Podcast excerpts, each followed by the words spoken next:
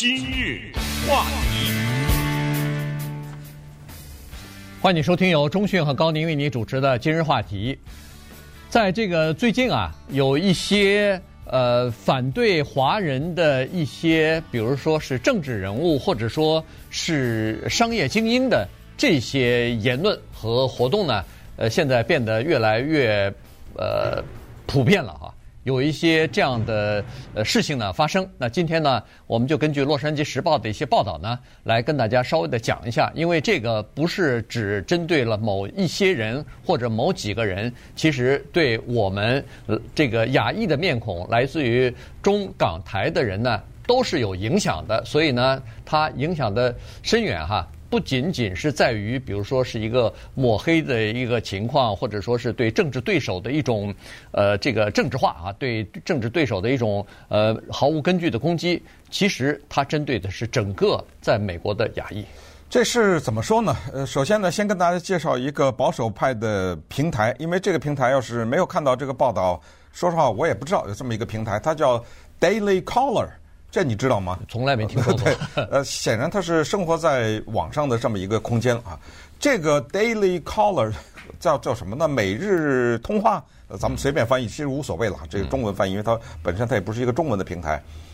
它是谁创办的呢？他是 Tucker Carlson，那他是创办人之一，至少哈。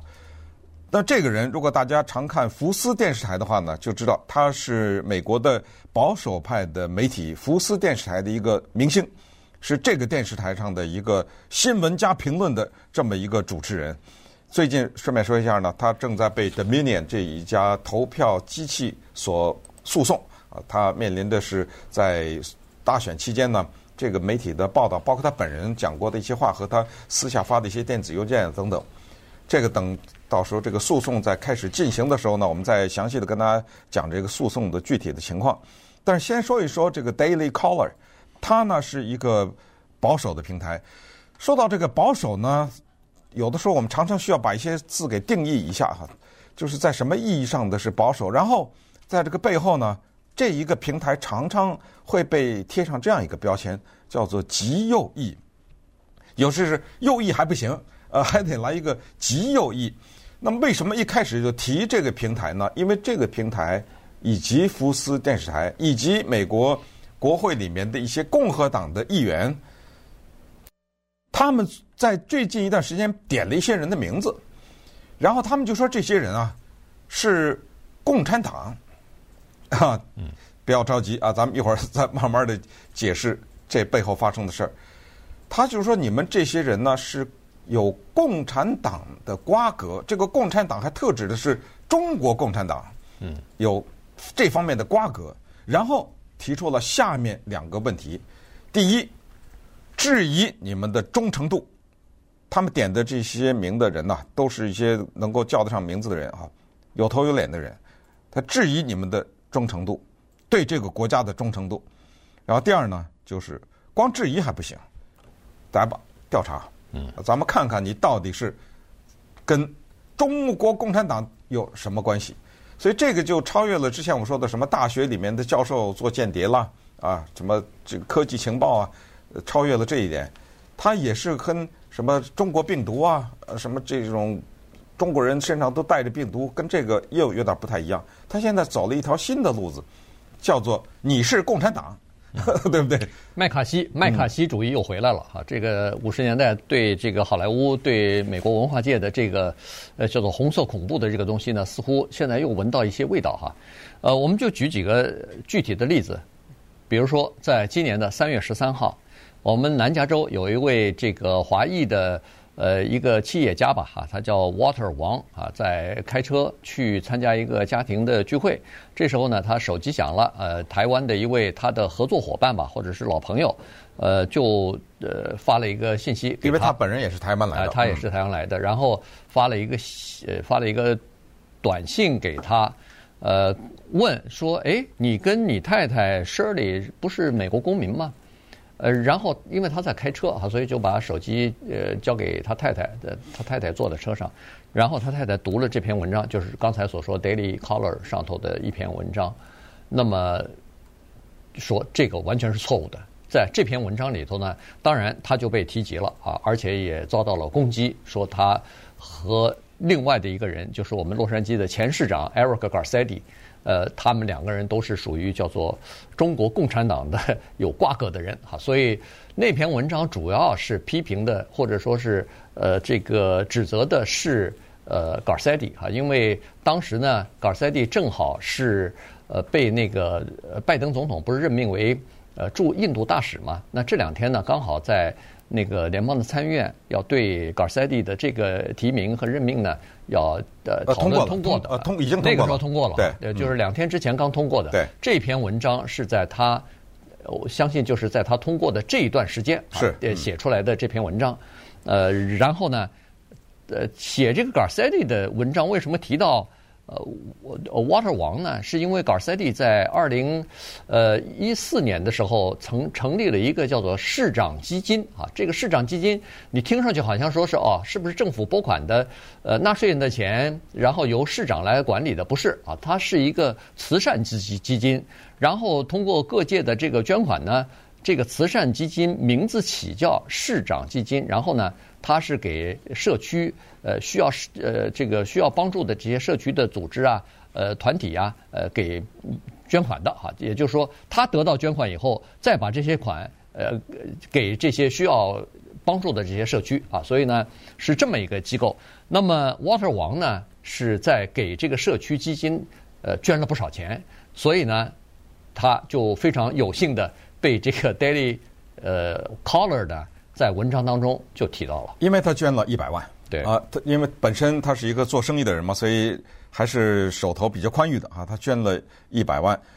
这一百万跟 Garcetti 连起来，接下来咱们就问问，这个跟中国共产党 有什么关系啊？对啊，解救一下洛杉矶的无家可归的问题，或者是穷苦的家庭的问题，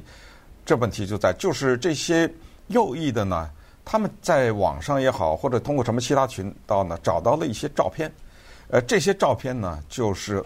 Garcetti 和这个叫做 Water 王的人，他们和一些来自于中国大陆的，比如说是代表团也好，嗯，啊，或者是一些在这儿的呃领袖啊，或者是在这儿的一些群体啊等等的合影，然后他们就说呢，你们和那些人合影，你们知道不知道那些人是中国共产党，或者说那些人跟共产党有瓜葛？那么顺便说一下。刚才说的 Daily Caller 说这个 Water 王是跟什么共产党有瓜葛，他用的词还不是这么轻啊，他是走狗啊，对，啊、呃，他用的是中国共产党走狗，他用的是类似这样的一些词汇。那么这个时候我们就觉得有必要来谈一下了，因为在美国这个国家呢，共产党，将不管是哪个国家的共产党啊，这个共产党这三个字啊，是多多少少让人觉得紧张的，甚至可以说是一个相当敏感的字。同时，它也是一个非常好用的标签，呃，它可以往任何人的身上砰的一贴啊。你知道，人的心理是这样的：当我们把一个标签贴在一个人身上的时候，不管我们有没有证据，也不管这个人他到底是不是真的是这么回事儿，一般的听者或者是观者呢，他就倾向于相信，因为他想说，你要是不掌握什么东西，你怎么会给他贴这个呢？啊，你一定是知道些我不知道的，所以当你贴上了以后呢，他们就比较容易相信这个事情，而且尤其是贴这个标签的人是个有头有脸的人的话，你比如说，假如他是 Tucker Carlson，他有很多粉丝啊，嗯，啊，那如果他要是指责谁的话，你就倾向于相信，这是一个情况。反过来，咱们再看看那个被贴标签的人，他就会立刻处到这样的一个境地当中，他要花一些时间。为自己辩护，说自己不是这个东西，嗯、对不对？对，这个最经典的例子就发生在呈现的国会议员的选举，就是华人的候选人陈介飞的身上。啊，他被 Michelle Steel 这个韩裔的候选人呢贴上那个标签儿啊，说陈介飞啊是共产党，陈介飞去过中国大陆，那去过中国大陆的人多了，对，对不对啊？这这个咱先不管啊，他就说他是共产党，结果怎么是不是这个原因咱不知道，反正选举都陈介飞是落败了啊。是不是这个原因不知道？但是我们所知道的是，陈介飞，陈介飞呢，在他的竞选广告的时候就提到了这样的一句话。他说：“我毕生的追求，一个是反恐，一个是反共。”他为什么要加这句话？是因为他被贴了这个标签，所以他要在这个过程中要把自己呢跟共给划清界限。那么好，那么稍待会儿我们再看看，洛杉矶的市长是共产党，沃特王是共产党，还有人是共产党的赵美心啊，等会儿咱们再看。今日话题。欢迎继续收听由中讯和高宁为你主持的今日话题。这段时间跟大家讲的呢是《洛杉矶时报》的一篇报道啊，是说现在啊，呃，有很多呃政治人物和商界的人物，尤其是华裔啊，呃，被贴上一些标签啊，被他们的政治对手贴上一些标签，就是这个最，就是让人感到有点恐惧或者是有点担心的，就是莫过于说你跟共产党有关系，呃，你跟共产党有瓜葛。呃，所以呢，这个标签贴上去以后，刚才说了，陈建飞他就落选了。呃，这个标签贴上去之后，那个王先生就说了，如果要是这个标签贴上去之后，他说认识跟我比较熟的人，合作做生意的这些人，他们不会相信他，因为他们了解我是台湾来的，他们了解我的情况。但是我们必须要意识到，说是大部分的人对你的了解，并不是像。那么熟啊，并不是像你的这个几十年的老朋友这样了解啊，所以这个标签，尤其是呃老外知道了这个标签之后，他可能脑子里头就咯噔一下。那呃那个王先生他也说得好，他就说这个对我的这个声誉影响是非常大的。呃，在这个文章当中，就是洛杉矶呃时报的文章当中呢，他刚才说了。Daily Caller 啊，这个呃极右派的这样的一个网站，他在这个文章当中提到了几个人的名字，一个是刚才说的王先生，另外一个是呃我们这儿的华美银行的这个董事长呃吴建明啊，还有一个是 Frank Wu，呃这个是纽约州立大学呃是哪儿啊？这是纽纽纽约州立大学的一个分校吧，就是 Queen 呃皇后区的啊 Queens 分校的学学院的这个院长。他们三个人，那吴建民被提到也是啊，他捐款给那个呃市长基金了。那个现在 Garcetti 他已经担任那个印度的大使了，已经呃就是不是洛杉矶市长了。那这个市长基金呢，现在是由那个新任的市长呃 Karen 哎 Karen Bass，他等于是接替了那个。Eric Garcetti 的在董事会的这个职务啊，所以呢，现在是由他大概是来掌管这个慈善的基金了。所以像这种东西，尤其是你打上一个意识形态方面的标签，打上一个政治抹黑，或者说是一个有毒的这样的一个呃竞选活动的话，这个对一个人的伤害是很大的。你仔细想想看，他。这么不负责任的说这么一句，没有任何的根据，而且在报道当中经常说的是据称，据称，也不知道他据称是谁称的哈，是他就是据称。这样一来的话，那你你被他提名的这些人，不管是吴先生还是呃这个呃王先生，他总不能见人就跟人解释啊，是啊，对对。呃，说实话，如果在华人比较多的地方生活久了，我说的是海外的华人，像纽约啊、旧金山呐、洛杉矶啊、芝加哥呀、啊，什么这这些地方，我们都知道这些地方有很多华人的社团。那么这些华人的社团呢，有的时候也会接待一些从中国大陆来的代表团，什么甚至是共产党的代表团也有可能啊。那习近平在做主席之前不是也来过吗？来过以后，你不是得也得接待吗？有什么欢迎宴会啊什么的，领馆有时候也举办这种欢迎。还有我们听说过什么什么升旗典礼，对不对？对。这种活动，那么某一个政客被请去了，或者某一个，你像这个 Water，他是个商人，某一个商人被请去了，那完了，对不对？那你这下你有口莫辩呐，百口莫辩。那接下来呢，就再讲下面一个有趣的现象。就是在这些华人社区聚集的人比较多的人，他们的心态呢，还本身还有一种矛盾。我说的本身就是超越了华人人以外的，不是说这种什么主流的呀、福斯电柴啊、什么这些右翼的团体的对中国共产党的一些看法以外，我说的华人内部也有极大的分歧。而这种分歧，我们把它非常的简化的。非常粗暴的简化一下，就是反共和亲共这两种。那么，他呢，有的时候常常会和反华给混在一起。比如说，我问你，说有一个人是反华，你告诉我什么意思？这句话啊，对不对？这句话是什么意思啊？所以每次你听到这句话的时候，你就问下一个问题就行了，请举例就行了啊。他说谁谁你反华，你举个例子，你告诉我。那么这种标签呢，刚才说的什么赵美心啦、吴建民啊，还有嘎塞利啊，这标签还贴到了俩人的身上，一叫高宁，一叫钟旭 啊，对不对？呃，哑然而笑，对不对？因为这些年来，我们做这样的节目，今日话题啊等等，那很难说不碰这些话题啊，这是中美关系啊什么之类的。可是有一些人呢，他听的时候或者他看的时候，主要是听啊，他是带着一个预先设置的立场去听的。我举例来说，这么某一个人，他比如说非常的痛恨共产党，特别是中国共产党啊，因为种种的原因，那么这个时候他听。你说话叫做说者无意，听者他就会听出，哎，他讲这句话，这小子亲共，你知道吗？嗯、于是网上留言：“共产党给你们多少钱呢？” 这种就来了。你们是不是中共的大外宣呢？这种话就留下来了。但是还有一些人听出了另外一种话，有人说：“哎，你们这句话是反共哦，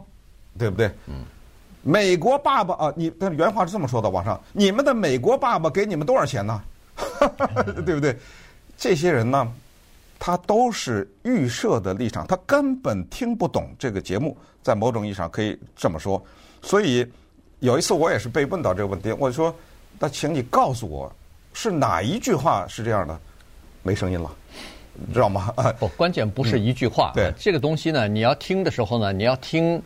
我们说的叫做上下文，你要听我们讨论的是什么东西。你从一个节目一个小时的节目当中，你拎出某一句话来，你可以指责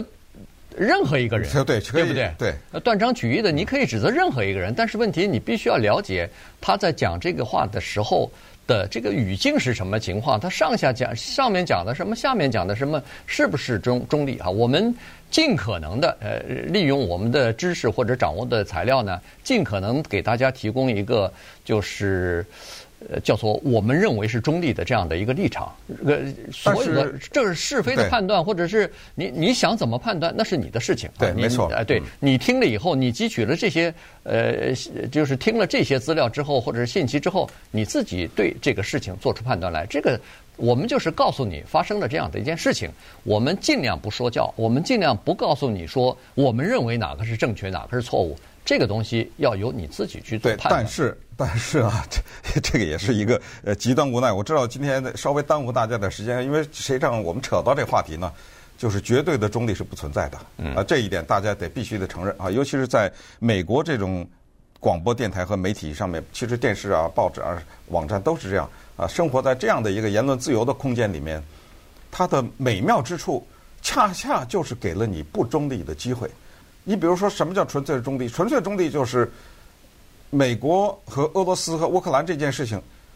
哎，咱们看看人家普京说的多有道理啊！哎，反过来再看看跟乌克兰多有道理啊！呃，咱们各打五十大板，对不对？这就叫纯粹的中立。但是该谴责的就得谴责啊！有一些政府也好，有一些个人也好，有一些包括。几道皇族的什么，他侵犯人权的一些行为，那是要谴责啊，对不对？那这个时候，如果百分之百的中立，那就干脆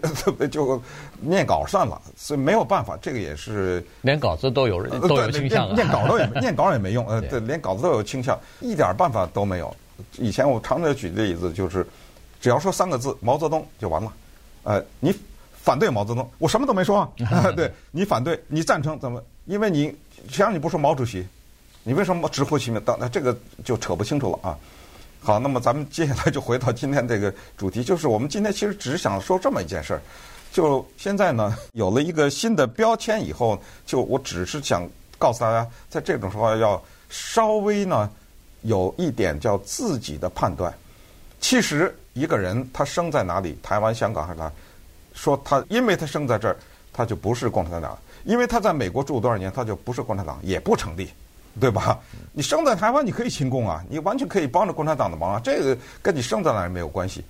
但是就不得人云亦云，或者跟着一帮人一起说，然后就是啊、呃、一片的叫做什么喊打呀，呃等等。我觉得也就是到最后，为什么在人类历史上有什么红卫兵啊，有什么希特勒的那些叫做追随者，叫什么少年党党卫军啊什么之类的，就是这样，就突然之间就全体的集体的丧失了判断力。呃，这个呢是。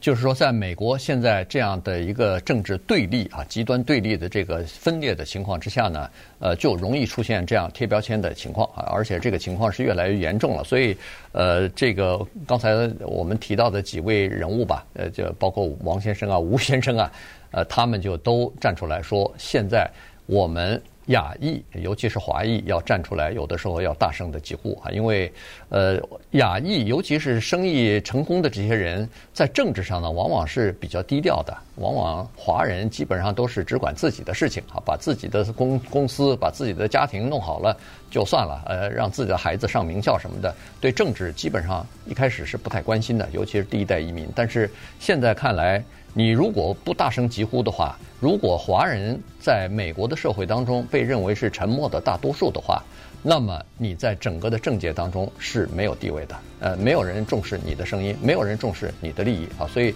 呃，我倒觉得呃这几位这个精英，就是这几位成功人士，他们说的是对的哈。就是，呃，当你的事业有了一定的基础，当你的家庭基本上已经呃步入正轨，那么。是不是就应该考虑到整个的华人的利益，考虑到华人社区的这个利益？那如果要是考虑这些利益的话，你光是捐钱恐怕还不够啊，恐怕还是要呃有更多的呃替自己的族裔发声的，或者是争取呃这个族裔权益的这样的政治人物站出来，这样的这样的话呢，逐渐的才有我们自己的集体的声音，这样的话才有我们在政治当中的。这个力量，而别人就不能小觑，别人不能一下子就给你扣个帽子，一帽子一棍子就把你给打死了。如果你要是呃只是区区的几个人，呃这个就是非常孤立的这样这样的几个人。